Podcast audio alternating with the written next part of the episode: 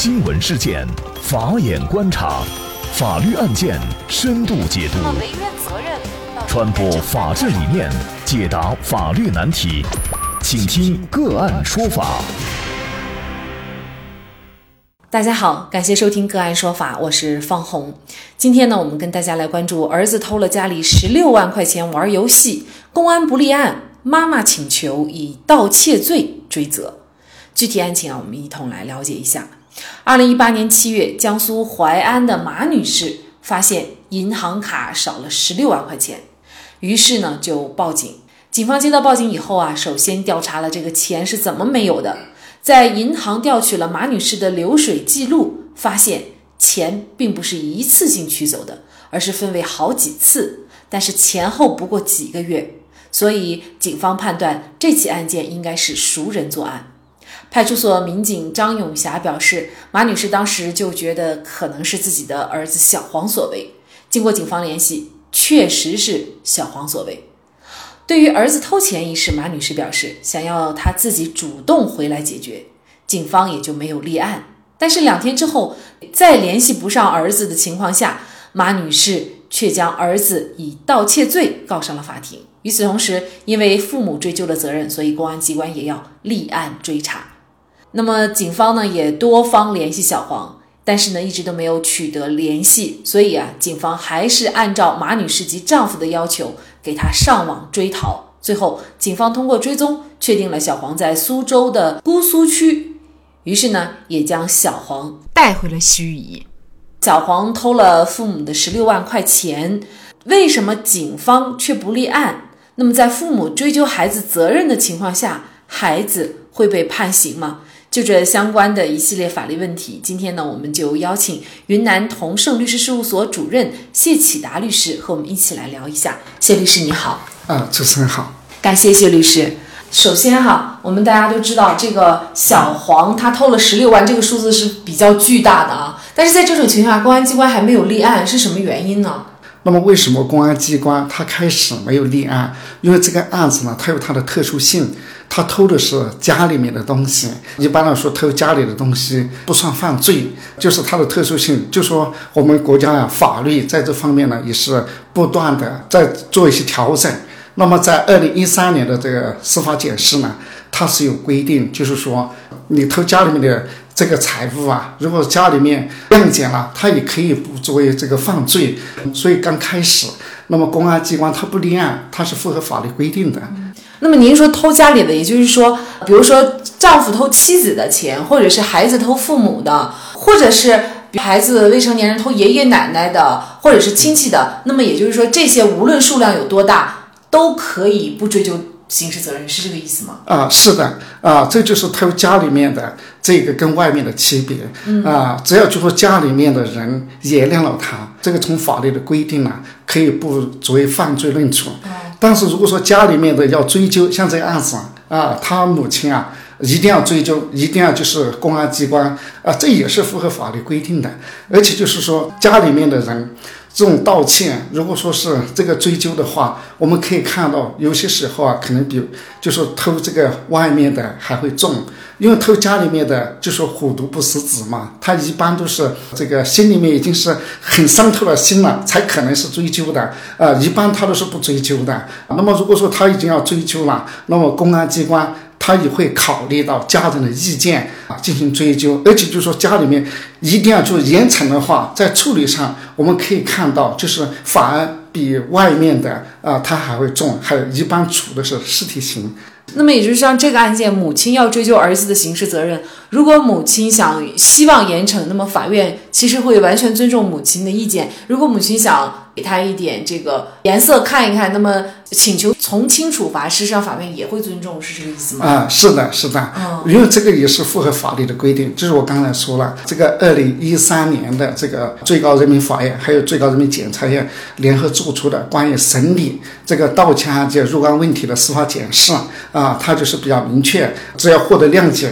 那么可以不追究。但如果说是要追究的话，他这边就必须要追究。如果说是不追究，那么就不追究；如果要追追究，他就必须要要追究。甚至呢，在判的方面，一般都是实体刑。其实，类似于这样的父母要追究孩子的责任的案件，还不是这一例，单单这一例。比如说，二零一八年的六月，就楚天都市报报道说，湖北武汉有一名女儿因为沉迷赌博，撬走父亲抽屉里的现金是一万两千块钱，后来呢被父亲扭送到派出所，那么父亲也是强烈要求法办，最终呢他被以盗窃罪判处了。拘役五个月，并且处罚金三千多。那么，同样哈，类似的案件有很多。那么，一般偷了多少钱才达到这个盗窃罪的立案标准呢？这个盗窃罪它这个立案标准呢，它各地不一样。一般呢是一千到三千，像我们云南省呢是一千五，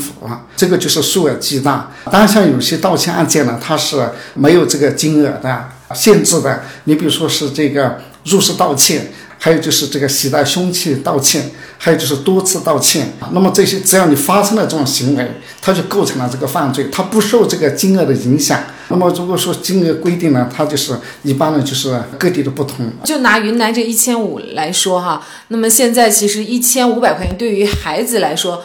他并不会把它看成一个很大的数字，尤其是现在玩游戏，动辄一充值，他就会充几千几千的哈，甚至是上万块钱就输了。其实他这种行为也是在父母不知情的情况下，用了父母的银行卡啊，或者是手机密码等等。那么这些行为其实从严格意义上来看，都属于盗窃罪，是吗？是的，盗窃它就是一种以秘密的方式，以非法占有目的来获取别人的财产。它不管是通过这个网上也好，都是构成犯罪的。当我们看到这个家人之间的犯罪这种处理啊，他就是跟外面的不同。这个这个里面就说这个母亲啊，把这个儿子啊，呃，送交给公安机关，并且一定要追究，那是不是这个母亲呢很恨心呢？实际上，他从这个角度来说。实际上也是一种对孩子的爱，因为他自己发生到这样的一种结果，不是说一天两天就形成的，那么跟平时啊教育啊这些有很大的关系。那么在这个时候呢，他觉得只有就是通过国家的这个法律，通过这一个国家这种手段来管制，可能呢效果会更好一些啊。所以这一种呢也是一种爱。这个不完全呢，就是只有这样的方式。如果说这个在本案当中，他儿子啊，就说幡然醒悟、认罪悔改，那么来打动他的母亲，也让他的母亲确实能看到他儿子啊，那么真心的悔改了，他也可以在公安机关已经立案的情况下。可以依法请求，就说这个不以犯罪论了，这也是可以的，也是符合法律规定的，也是很很好的一种结果。通过这个国家的这种机关，就是公检法，到最后就是法院判决服刑啊，这也是很好的一种教育方式。当然，这里面呢，我们看它形成的原因是什么呢？就是这个游戏。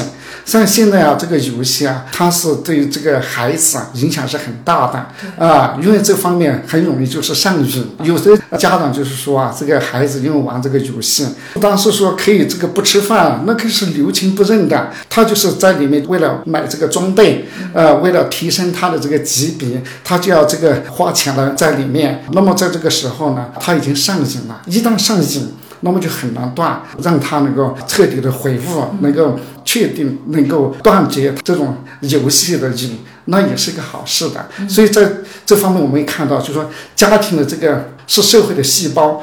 那么家庭对这个孩子的教育是很关键的，拿那么多钱四六万，那不是一天两天的事情。那在平时的一些细节上啊，我们都要注意。一有这些不该做的事情的时候，家长一定就是说要提醒他，不能放纵他。那种放纵、那种溺爱，反而是对孩子。不好，到时候就后悔莫及了。其实现实当中很多的案例都是孩子做错事了，甚至是做了一些违法犯罪的事儿，那么父母都会愿意去包庇，因为担心孩子被惩处。其实这个案例也是告诉我们，有些时候在自己无能为力的情况下，适当的让孩子去接受法律对他的处罚，其实并不是害了他，而是为了他好，因为。他知道自己的行为带来的恶果以后呢，这个可能是对他最好的一个切身的一个教育哈。《伊索寓言》里有一个故事，讲的是一个少年，他也是偷了东西，就被送到刽子手那儿，那么就是马上要执行死刑了。然后当时呢，他妈妈为他送行，嚎啕大哭。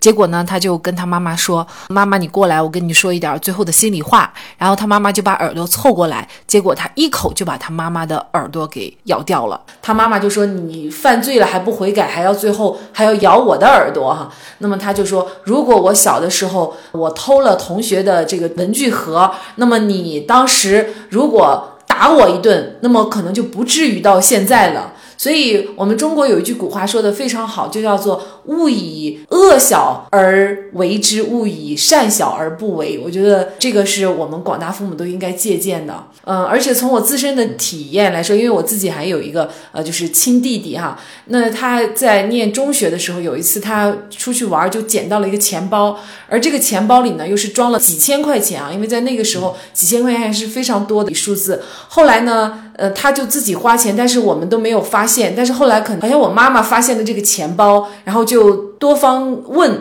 然后问到他是捡的，和两三个同学分开花了。后来我妈妈当时就是非常坚决的，就这个钱我们一定要找到失主，一定要还。最后通过各种途径找到了这个丢钱的人失主。然后虽然是我弟弟花了，可能钱都不剩多少了，但是我妈妈仍然就是让我弟弟拿着这个钱还给人家。我觉得这个对我弟弟当时的这个教育是。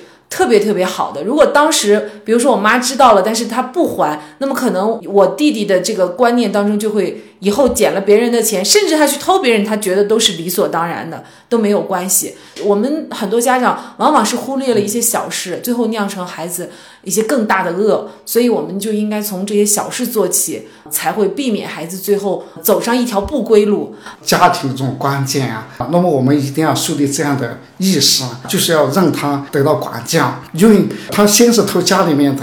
嗯，那么他以后你不管，你放纵他，他肯定就会发展到偷外面的，因为家里面的他有限啊，他偷成习惯了以后，那么家里面不给他偷，不给他拿了，他是不是就要偷外面的了？那外面的跟家里面就不一样了。还有就是这个习惯上，就说有几句话，就是说小小偷针。大了偷金。好，那么在这里呢，也再一次感谢云南同盛律师事务所主任谢喜达律师。那也欢迎大家通过关注“个案说法”的微信公众号，具体的了解我们本期案件的图文资料以及往期的精彩案例点评。